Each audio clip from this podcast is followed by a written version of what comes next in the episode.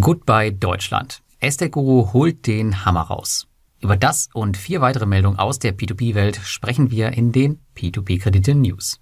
Dabei geht es noch um den Rückzug eines Kreditgebers von Income Marketplace, weitere Gelder für Peerberry-Investoren, ein neues Produkt auf Esketit und wir klären die Frage, wo eigentlich die Rückkaufgarantie von Twino hin ist. Wenn du keine News aus der P2P-Welt verpassen willst und dir dein Geld lieb ist, dann abonniere unbedingt direkt meine Informationskanäle. Und los geht's. Und wir starten direkt mit Guru. Das Thema Ausfälle auf der Plattform kommt einfach nicht zur Ruhe und nun hat man sich entschieden, ordentlich an der Basis zu rütteln, wie der zuletzt veröffentlichte Blogbeitrag bei Guru zeigt. Nicht nur gibt es mit Mikkel Stamm einen neuen CEO, der Langzeit-CEO Marek Pertl ersetzt, der wechselt nun in den Vorstand, es gibt auch weitere tiefgreifende personelle Änderungen. Mehr als ein Drittel des Teams soll entlassen werden und die Kreditvergabe in Deutschland wird für zunächst drei Monate ausgesetzt. Die Expansionsstrategie und Erfolgsgeschichte von Estate Guru legt damit vorerst eine Pause ein. Konkret bei Estate Guru Deutschland geht es jetzt um den Abbau des problematischen Portfolios und zur Überwachung dessen hat man laut der Plattform nun den dienstältesten Country Manager eingesetzt, aber ohne einen Namen zu nennen. Ich persönlich halte diesen Schritt für absolut richtig. Guru hatte die letzten Jahre ein gutes Wachstum und kann dieses irgendwann wieder aufnehmen, aber jetzt ist, denke ich, nicht die Zeit dafür. Nun müssen sie beweisen, dass sie nicht nur Kredite finanzieren, sondern auch Kapital erhalten können, wie sie es ja auch schon in der Vergangenheit erfolgreich getan haben. Die News Nummer zwei: Der erste Kreditgeber, nämlich Finto Capital, verabschiedet sich offiziell vom anfangs gehypten P2P-Marktplatz Income Marketplace. Finto Capital war einer der ersten Kreditgeber auf der Plattform und bot dort besicherte Autokredite aus Lettland an. Auch ich habe damals zugegriffen und war zeitweise mit über 1000 Euro investiert. Der Grund für den Rückzug ist die Sicherung einer langfristigen Geldquelle, die vermutlich günstiger ist als die Finanzierung von Krediten über eine Privatanlegerplattform. Der Schritt ist nicht ungewöhnlich. Gerade kleine Unternehmen versuchen es erst auf diesem Weg, da sie oft nicht die Möglichkeit haben, institutionelle Gelder anzuziehen. In den nächsten Tagen wird Finto Capital alle Kredite zurückkaufen, inklusive bis dahin angefallener Zinsen. Bei allen jetzt laufenden Krediten wurde der Rückkauf eingeleitet. Investoren haben also keinerlei Nachteil davon, bis auf die Tatsache natürlich, dass dort angelegte Gelder nun anderweitig verteilt werden müssen.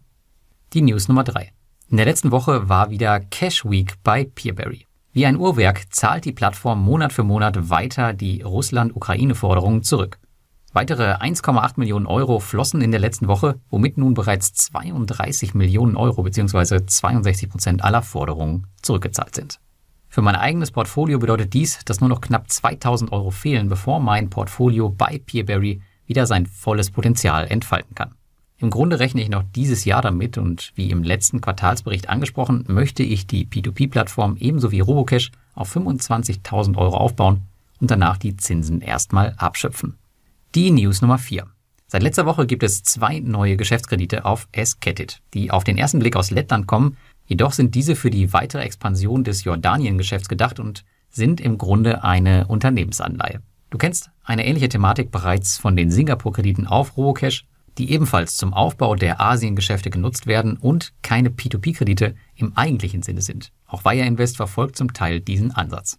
Zwei Kredite zu jeweils 250.000 Euro sind aktuell gelistet mit Laufzeiten von 6 und 12 Monaten und einer Verzinsung von 12 Prozent was etwas weniger ist als die klassischen jordanischen Kredite, denn die kommen ja mit 14 Prozent auf den Markt. Wenn man an das Unternehmen glaubt, kann man sich hier durchaus ein Scheibchen mitnehmen. Vor allem dann, wenn man eventuell Probleme hat, sein Cash anderweitig auf Esketit unterzubringen. Die News Nummer 5.